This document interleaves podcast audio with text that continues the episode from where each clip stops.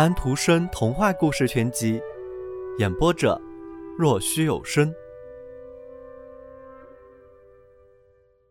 这是幸福的日子，但是并不能永远这样。邻居分手了，小姑娘的母亲去世后，父亲要到哥本哈根去续弦。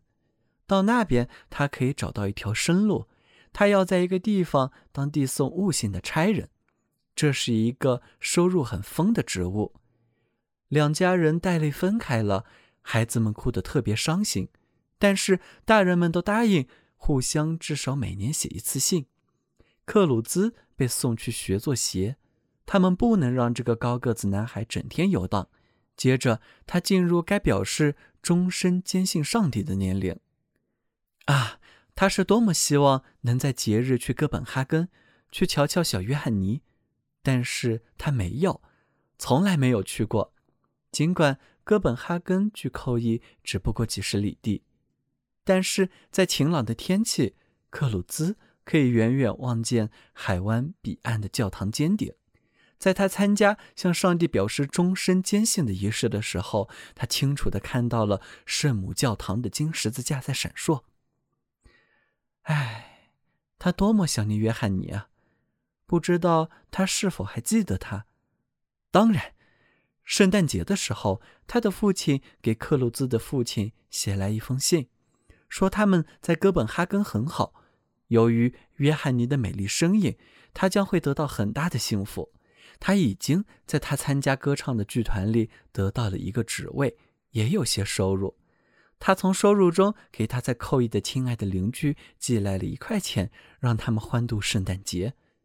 他们该为他祝酒。约翰尼还在复言中亲笔写下了这样的话：“向克鲁兹致以友好的问候。”他们都哭了，可是要知道，这一切又是那么的令人愉快。克鲁兹每天都在思念约翰尼，现在克鲁兹看到约翰尼也在想着克鲁兹。随着克鲁兹很快便要出师，克鲁兹越发清楚地认识到，他非常喜欢约翰尼。约翰尼应该成为他的小娇妻，于是克鲁兹的嘴上显露出了笑容。克鲁兹一面用腿把垫在膝盖上的皮子夹紧，一面加快地缝着鞋。缝针深深地刺进了他的一根指头，但是克鲁兹不在乎。克鲁兹真不应该像那两块蜜糕那样傻。那个故事对他极有教益。后来克鲁兹出师了。他扎了自己的工具包，他有生以来第一次要到哥本哈根去了。克鲁兹已经与那儿的一位东家有了约。啊，约翰尼会多么吃惊，多么高兴啊！他现在十七岁了，而他是十九岁。克鲁兹本想就在寇伊为他买下一只金戒指，可是后来他想，在哥本哈根一定可以买到更漂亮的，于是。克鲁兹告别了两位老人，在秋季的一个雨天里，他动身了。克鲁兹很快地走着，树叶从树上落下，浑身湿透。他到了大城市哥本哈根，到了他的新东家那里。到达后的头一个星期天，他要去拜访约翰尼的父亲，穿上了工匠的衣服，戴着在寇伊买的新礼帽。这帽子对克鲁兹非常合适。以前他总是只戴便帽的。他找到了他要找的房子，爬了很多级楼梯。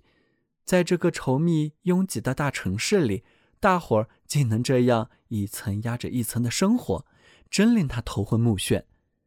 看上去屋子里很富裕了。约翰尼的父亲很友好地迎接他进去。要知道，虽然对夫人克鲁兹是个陌生人。但夫人还是和克鲁兹握手，给克鲁兹准备了咖啡。父亲说道：“约翰尼见到你会很高兴的，你已经长成非常漂亮的人了。是啊，现在你会看到他了。是的，他是一个令我愉快的孩子。靠上帝保佑，我还会更愉快的。他有自己的房间，他还付给我们房钱。”父亲很有礼貌地亲自敲了敲约翰尼的房门，就好像克鲁兹是外来的陌生男人似的。接着，他们走了进去。天哪，多漂亮啊！整个寇邑肯定找不到这样的屋子，皇后住的地方也不能比它更漂亮了。地板上铺着地毯，窗帘一直垂到地面，椅子是真正丝绒的。屋里四处摆满了花和挂满了画，有一面镜子就和门一样大，人差不多就会冲着它走了进去。克鲁兹一眼便把所有一切都看尽了。但是他眼中只有约翰尼。约翰尼已经是一位青春女郎了，跟克鲁兹想象的完全不一样，更加漂亮，不再是以前在寇邑时候那样的小姑娘了。约翰尼是多么秀丽啊！约翰尼用多么奇异的陌生眼光看着克鲁兹，不过这只是很短的一瞬，接着他便朝克鲁兹奔了过来，就好像他要亲吻克鲁兹一样。约翰尼没有，只是差一点便要吻了。是的，约翰尼见到他孩提时候的朋友，的确是十分高兴的。约翰尼的眼睛不是含着泪水吗？约翰尼有那么多的东西要问要讲，从克鲁兹的父母到接骨木树丛和柳树，他把他们叫做接骨木妈妈和柳树爸爸，就像他们也是人一样。当然，把他们叫做人也是很合适的，就像蜜桃可以是人一样。约翰尼也谈到了蜜糕，谈到了他们的沉默的爱情，谈到了他们如何被搁在碟子里，又怎么碎裂。约翰尼会心的笑了。克鲁兹的血热得很，克鲁兹的心跳比往常更厉害。没有，约翰尼完全没有变得高傲，也是由于约翰尼。克鲁兹注意到，约翰尼的父母留他和他们在一起度过整个晚上。约翰尼沏了茶，亲自给克鲁兹倒了一杯。之后，约翰尼拿了一本书，高声为克鲁兹朗读。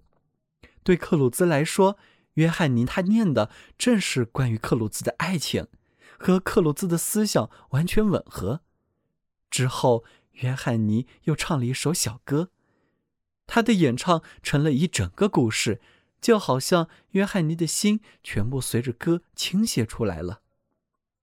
是的，约翰尼肯定喜欢克鲁兹。